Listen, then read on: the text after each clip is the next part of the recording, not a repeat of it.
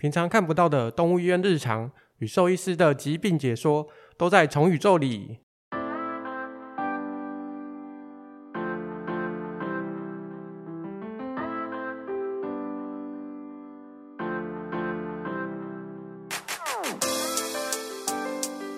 嗨，大家好，我是主持人麦卡。嗨，大家好，我是主持人 Fiona。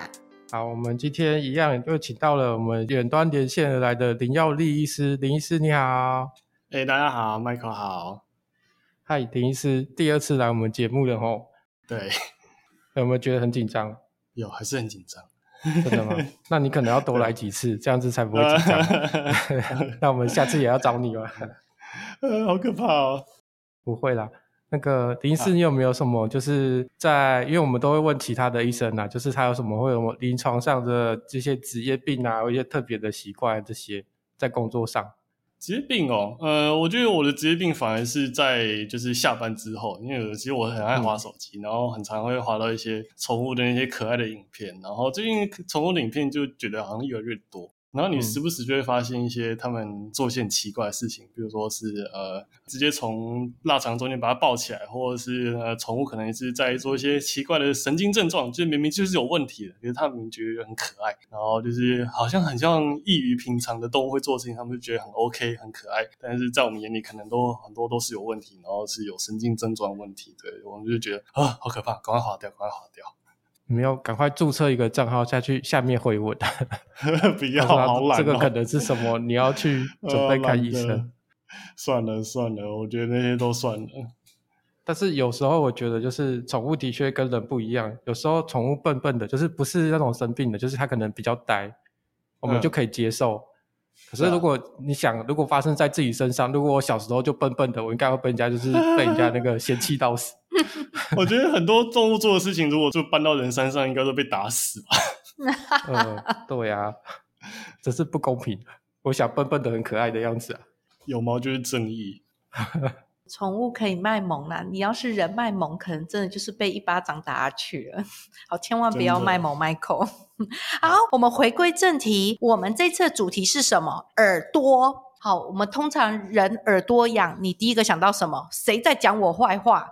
你说，嗯，那我谁在讲我坏话？可恶！但是宠物耳朵痒，其实不是有人在讲它坏话哦，要不然我每次都常常讲我们家宠物的坏话。那在这边，我们先来聊聊耳朵的构造。林医师，宠物的耳朵构造跟人差在哪呢？其实，呃，以结构上来说，其实都是一样，就是有外耳、中耳、内耳，只是说它们的耳道比我们长的真的是太多太多了。那光是外耳壳，它就是超大一片。然后，如果是以耳道来说的话，他们的外耳道其实长度比我们真的多很多很多。然后人的我没有到非常了解，但是至少以我临床上看起来，狗猫的宠物的外耳道问题真的是蛮多的，因为它们沟都太长，然后结构上的问题会造成它们比较湿的那些造成感染问题，就真的是蛮多的。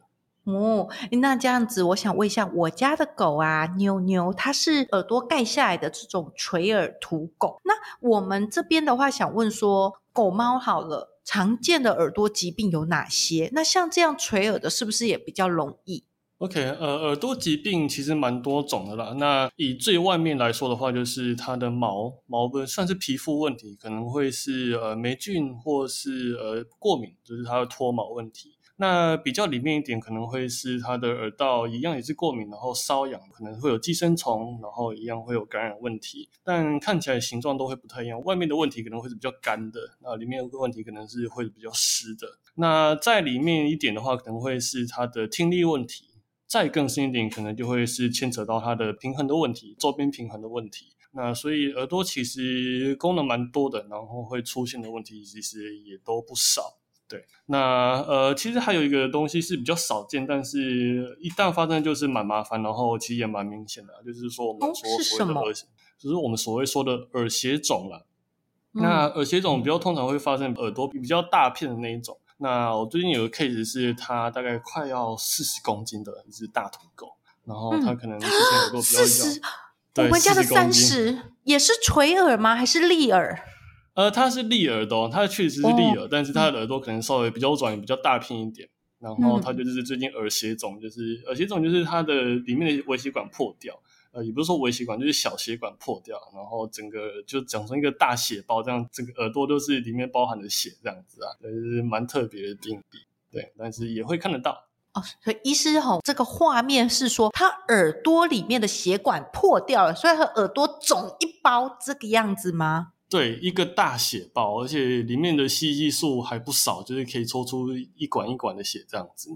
哇哦，那为什么宠物会有耳血肿这个案？嗯，它是怎么发生的？因为宠物的耳朵的话，它的面积比较大。那它里面可以容纳的空腔也会比较多，但发生的话，它就会整个空腔都填满，而且很容易复发了。所以呃，治疗会花蛮多时间的，对，不是很好处理。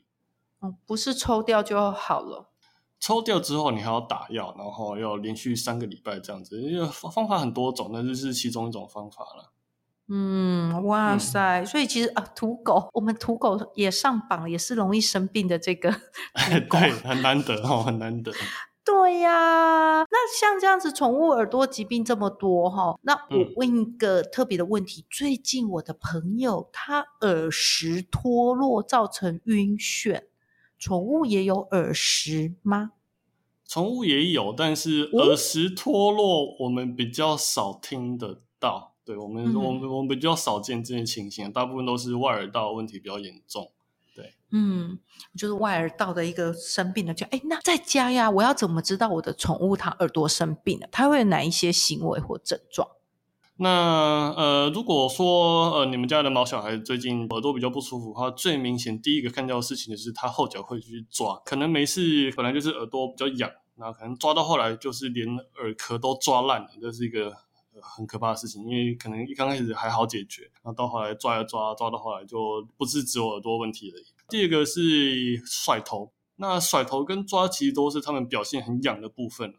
呃，如果发现这件事情都存在的话，其实都已经没有到非常好处理，就是他可能需要点药，点个一个礼拜，然后清耳朵清个一个礼拜。我觉得如果要再及早发现这件事情的话，可能就要常常去观察他的耳朵是不是有很多分泌物啊，或是有没有很多的异味发生这样子。讲到分泌物，像我们自己掏耳朵，其实就是自己吧，我们都会掏耳朵，然后就是黄色的。那狗狗的话，我听人家讲，只要是咖啡色就是发炎。那这个是真的吗？还是我平常要怎么知道它分泌物的情况是我该注意？其实我觉得多少都会有一些耳垢，那即使产生耳垢，其实也不一定真的会有什么所谓临床症状，就是很痒或是觉得不舒服的情形。定期清耳朵是件很重要的事情啊。那很多宠物家长都会带去美容，那美容师就会定期清。如果说是他没有在外面美容的话，我觉得可以视情况，就是如果他比较分泌物比较多，然后抓痒频率比较大、比较多的话，就是可以慢慢把。清耳朵的频率增加，就是视情况去做调整，不一定说到底要什么时候去清。嗯，那医师有提到哈，他们耳朵会发出异味。其实我很喜欢闻那个味道，就跟我会去闻狗的脚底跟闻耳朵，而且是我都这样子掏掏掏完，我还自己闻。哦，呜、呃，可是还是又喜欢掏掏掏，然后闻。嗯，但其实我分不出那是狗味还是异味。呃，这个又有点困难，因为我不知道你闻到的异味到底是你觉得好闻还是不好闻，我其实也很难分辨。那如果说真的说分不出来的话啦，就是基本上最直接的方式就是看它有没有抓痒。那如果抓痒，就代表说它真的不舒服，那我们就是去处理它。如果说它没有很痒，那有一点点味道，我觉得多少是可以接受的。但是就真的不要拖太久，不要拖到说整个耳朵全部都是黑的，那我们再去做，那就有点太晚。哦，所以其实每个人对于味道的接受度可能 对不一样哦。我自己也很喜欢闻我家猫咪的脚趾，我觉得那猫咪脚趾好好好像好可爱哦。对，好像可爱、啊嗯。我也是加一，但不是很喜欢我闻的。但猫脚掌跟狗脚掌的味道吧，应该是有差的啦。嗯，我觉得差蛮多的，对。可能我的口味比较重哦，都闻狗的，有没有？闻的时间点有差。如果它刚完上完厕所，其实是闻的出来。超臭！你说啊？你说猫吗？对猫。对啊，猫踩完猫砂出来，对，超恶心。哇，那你们的包容度比较大。我要 看准时间。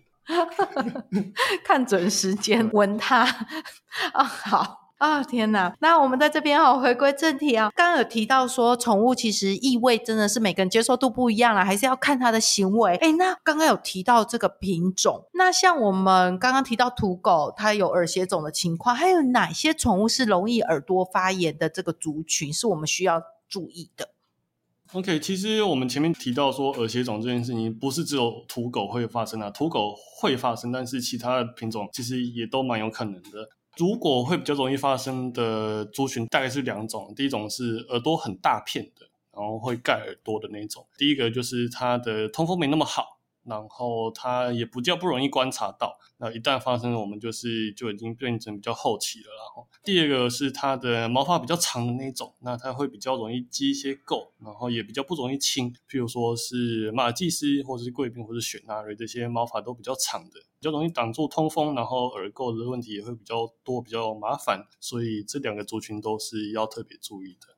对，那我们前面讲到大耳朵狗狗的部分，可能就是黄金猎犬，或是拉布拉多，或是米格鲁这些，也都耳朵都蛮大片。对，我看过耳朵最大的，真的，Coca 是大耳朵之外又长毛，八吉度。我之前去逛街，有那个店家养八吉度，他的耳朵都拖地耶。是、哦、这样子拖在地上哦，对对对对对对，那而且那个对那个都很长很大片那种。对，其实巴吉杜这品种很少见，Coca Coca 也是，嗯，Coca 也是大耳朵，而且很油很油，都要洗那种很像去油脂的。嗯，现在这个应该都比较少见，早期比较多，现在比较少了。我觉得跟 Coca 现在都是柴犬比较多哎。Coca 比较偏近的、嗯、哦，对，柴犬，柴犬容易耳朵发炎吗？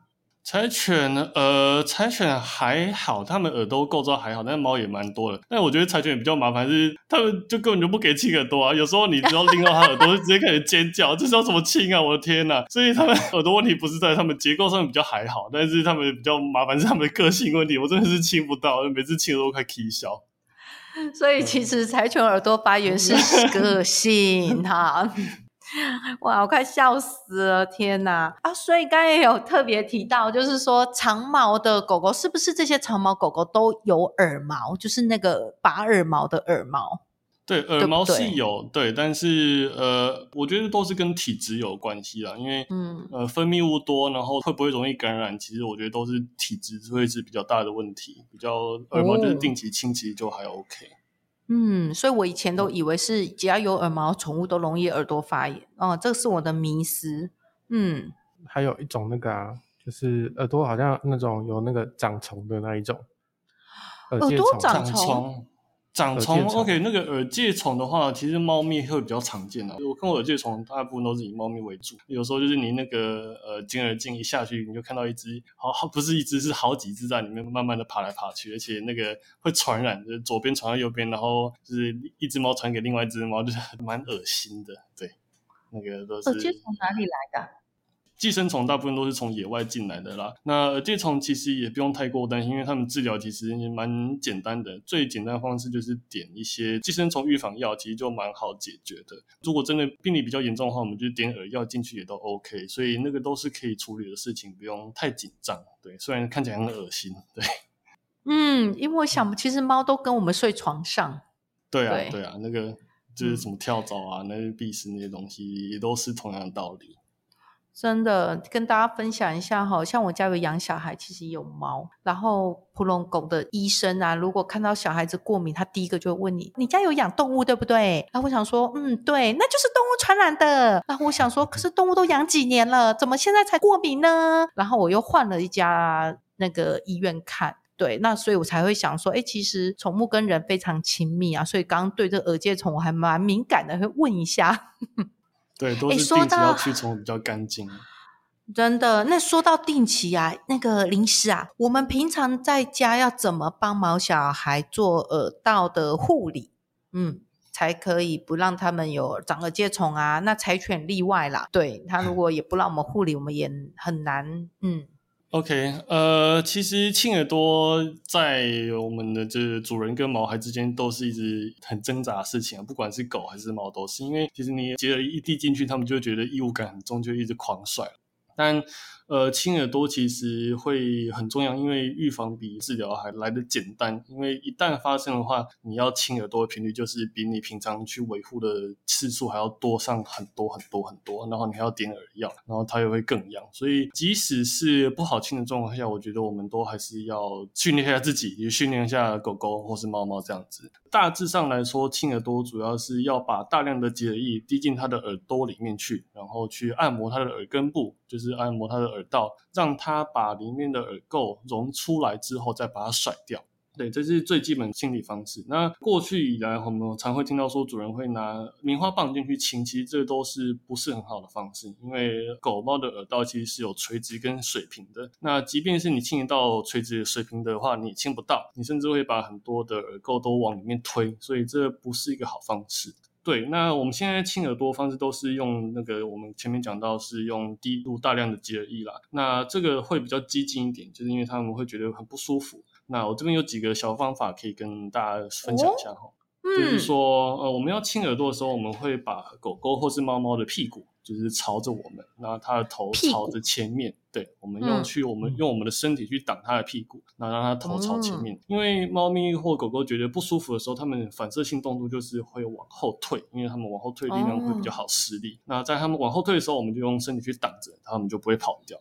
那另外一只手是稍微轻轻的把它的耳朵拎起来，然后再把它的结液大量的灌进去。那可以准备一个大毛巾，第一个是比较好保定猫猫或狗狗。那第二个是它在甩出来结液的时候可以比较好清理。对，这是一个小方法，提供给大家。本来以为那个大毛巾是甩的时候可以挡，我也是这样觉得，啊、就是吃牛排的时候可以挡。对对对对对对。对对，我其实自己也会把它当那个吃牛排把它挡着，不然有时候在整间都没有拿毛巾的时候，它那一甩，全全部电脑萤幕全部上都是耳垢，还是蛮可怕的。对，所以毛巾功用很多啦，就是大家可以多准备几条这样。哇，哎，那医师分享一下你在医院看过最就是耳朵里面啊，刚提到的耳朵里面最丰富的是什么样的案例啊？我觉得在一般的分院门诊，其实比较常见都是耳垢没有去好好清理，所以我们才前面要强调说耳垢要定期清，因为有些事主可能不知道耳朵要清，然后有些的动物体质又是需要清耳垢，就是有，嗯，就是有些猫咪它基本上可能大概不太需要清。那甚至一辈子可能清不到几次。嗯、那有些猫咪它的分泌物就比较多，嗯、狗狗也是。那那些就要进去清。那它们不知道清的情况下，就是记得超多。那个耳朵一掀开，全部都是黑的。我大概清了大概二三十分钟，我都清不换，我都清不干净。对，永无止境的耳屎，永无止境的。对，然后我跟猫咪都快气笑，然后可是耳垢还是超多，我就觉得好崩溃哦。我只好请饲主回家清这样子。嗯，对啊，你可以感觉可以录起来放在 YouTube，应该会有人想看。对，那种很疗愈的感觉，是不是？对，就是没有 repeat 哦，就是二十分钟就一直有源源 不绝的耳屎出现，耳屎、耳屎、耳屎。对啊，就是如果真的是积到某个程度在清，真的是我也痛苦，然后猫猫猫狗狗也痛苦，真的是就是定期清会比较简单一点啊。对，即便是他们会不舒服，我觉得都还是要勉强一下这样子。嗯我可以体会那种耳朵进水的不舒服。有时候我们自己洗头，耳朵进水，你就会觉得整个世界被笼罩了，被罩着一个盖子，然后嗡嗡嗡，你听不到，然后我就会很不安，我就一直跳，一直跳，希望把水 甩出来。对，那就是耳朵进水。对，你知道我其实当兽医之后，我发现就是看他们在甩，然后有时候洗澡也进水的时候，我以前也跟你一样有这种挑，就是单边跳。对可是我发现那样其实一点用都没有，你就跟他们一样用甩的吗？对，用力一甩，他们就是对，就这个，这是一个很有趣的小方法，就是你跟他们用力一样甩一甩，他耳朵就水就超快出来。什么用棉花棒啊，用倒的啊，用吹的、啊、都没有用，用甩最快。没有用。对 对，我跟你讲，跳跳跳，觉得那个水珠还在里面，真的一点用都没有。你就跟他们一样开始甩，然后它就出来了，超神奇！天哪，我们学到了一课：当你耳朵进水时，就用甩的，不要用跳的。对，嗯、跟他们一样。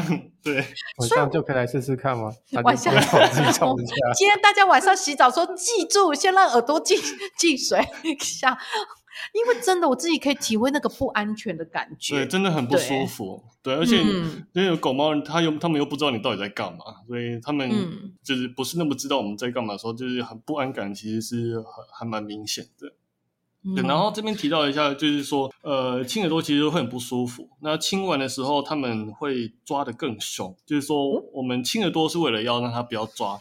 但也也看起来很奇怪的事情是，它进耳朵玩会更抓得更凶，因为耳朵里面很湿很不舒服。那这个是必要的事情哈，就是它即便不舒服，我们还是要清。那避免说它清完不舒服抓得更凶的时候，我们也可以戴一下头套，我们戴个二十分钟，或是甚至一两个小时，让它耳朵干净都干了之后，我们再把它拿下，它会舒服很多，比较不会抓到话又产生第二次的细菌感染。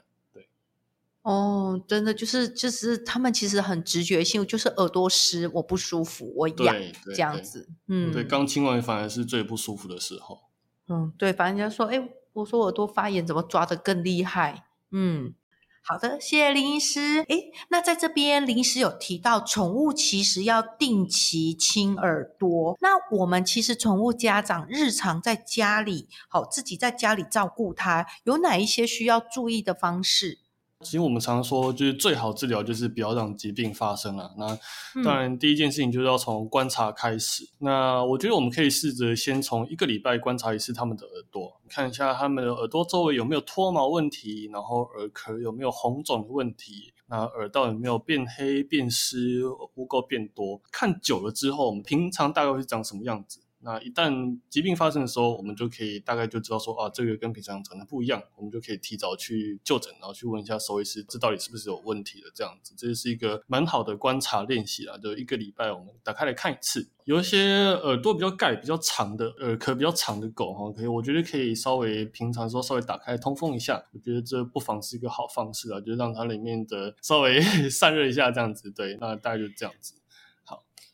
我们家狗狗睡觉的时候，因为我们家是垂耳黑狗，我睡觉的时候都会刻意把它耳朵掀起来，然后让它通哦。对，对，对，对，睡觉它压着的时候，我还会故意用手假装摸它的脸哦，然后再把里面那个压在下面的那一个耳朵把它竖起来，然后它睡着看我的时候也把它拎起来。我觉得这个时候是 OK。我还有看过呃耳朵毛比较长的，就是很漂亮那种贵宾，它会。用个小小的把上面的毛绑起来，让耳朵这样子立起来。对对，就是有点像绑辫子的感觉。我，我觉得这样这样蛮很蛮蛮可爱，但是要小心，就是不要去夹到它的耳朵的本身啊，因为耳朵我们前面讲过，说耳朵的微血管蛮多的，然后其实也蛮脆弱的。嗯，那你而且它的软骨结构那些都是。不是可以我让我们随便这样夹的，所以我觉得、嗯、对啊，拉扯那些我觉得都不要。那我觉得绑线就是绑绑在它的毛发上面，我觉得都 OK，但是就是要小心不要夹到它耳朵本身了。嗯，好哦，嗯、大家注意一下。好，那在这里的部分的话呢，我们居家检查跟医师到医院检查有差在哪吗？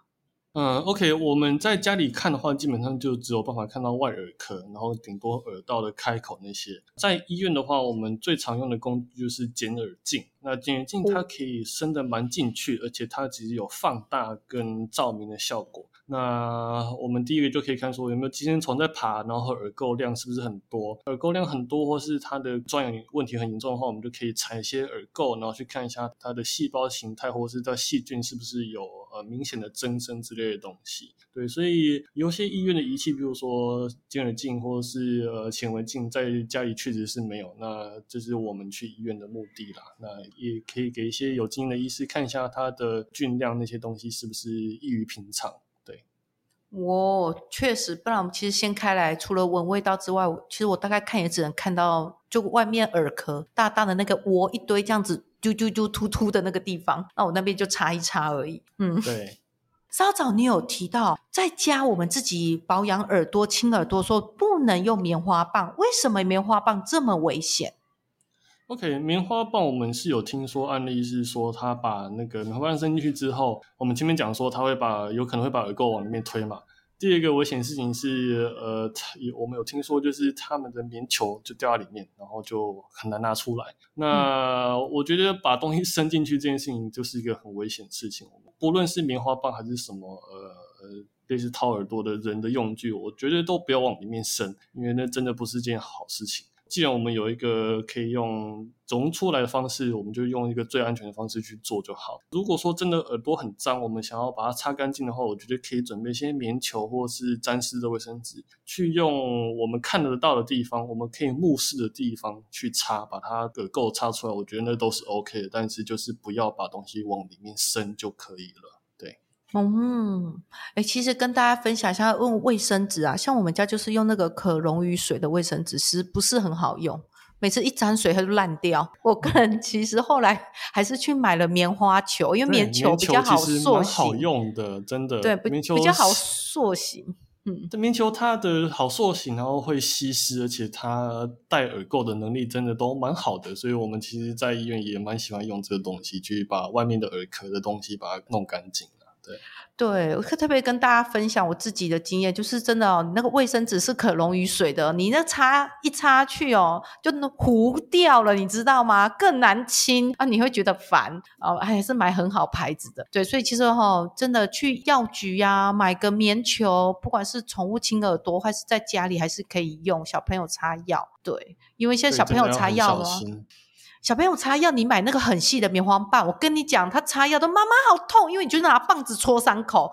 跟你讲，这问我就对了。小朋友一擦药，你用棉花棒一下去啊，好痛！我就好像在戳他。然后后来，因为我们家养宠物之后，我就买棉球。我跟你讲，擦药，小朋友擦药就像那个云朵飘过一样。哎，妈妈，那个棉球来轻轻压。哎，妈妈不会痛哎。我说对呀、啊，只是那个干皮会会有时候会卡一点棉絮，然后心里就觉得很烦。啊对，对，但是比卫生纸跟比棉棒好，我跟棉球其实不错，嗯，小朋友、宠物都可以使用。对，但是真的要小心，不要把东西就是往里面塞，然后或是那些卫生纸屑都掉进去，那个就要小心。对。那医师刚其实聊了这么多耳朵，我想聊一下，其实人呐、啊，像我帮我小孩子掏耳朵，他们都呈现一副很享受的感觉，常常都会跑来说：“妈妈掏耳朵。”然后我就很就是轻轻的用。那我想问说，其实我们知道耳朵进水其实不舒服，是最大的排斥感。有没有宠物是可以不用灌这样子冲就可以像人一样这样清耳朵吗？呃，我觉得，呃，其实老实说，我有时候我会偷偷偷套一下我家的猫咪的耳朵啊，然后它们就会一副很舒服的样子。